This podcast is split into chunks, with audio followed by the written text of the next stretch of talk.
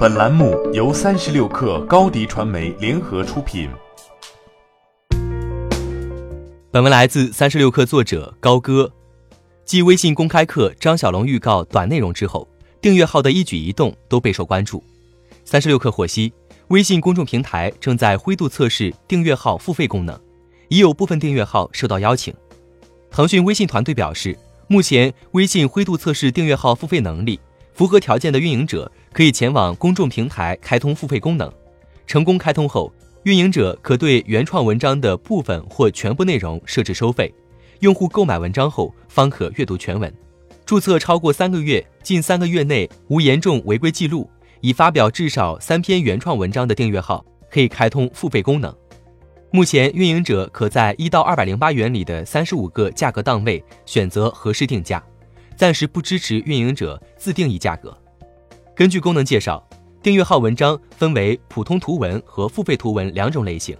一般情况下，默认为普通图文，可在编辑图文时切换为付费图文，但付费图文必须为原创文章。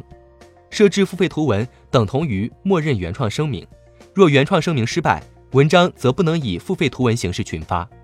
目前，付费图文暂不支持转载、赞赏和插入广告。内容群发后，文章价格、试读比例、前言等参数及设置均不可修改。用户未付费前可免费阅读前言和试读部分，留言只可查看；付费后可阅读全文、写留言。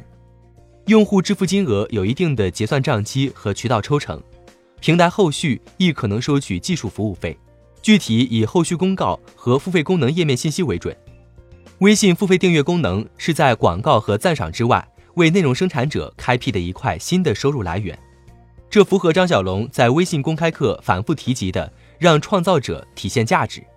区别于抖音，微信内容生态是基于关系链的，就像日前更新的看一看热点话题中会显示社交关系链中的几个好友关注或在看。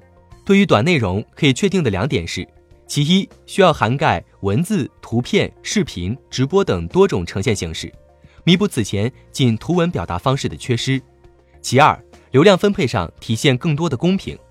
目前头部大号集中了最多的浏览量，但长尾小号也应该有自己的生存空间。付费内容是长图文基础上加载的一项能力，当短内容加入进来，长图文也需要拥有自己的生命力。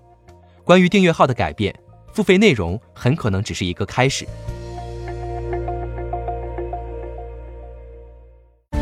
欢迎添加小小客微信，xs 三六 kr，加入克星学院，每周一封独家商业内参，终身学习社群，和大咖聊风口谈创业，和上万客友交流学习。高迪传媒，我们制造影响力。商务合作，请关注新浪微博高迪传媒。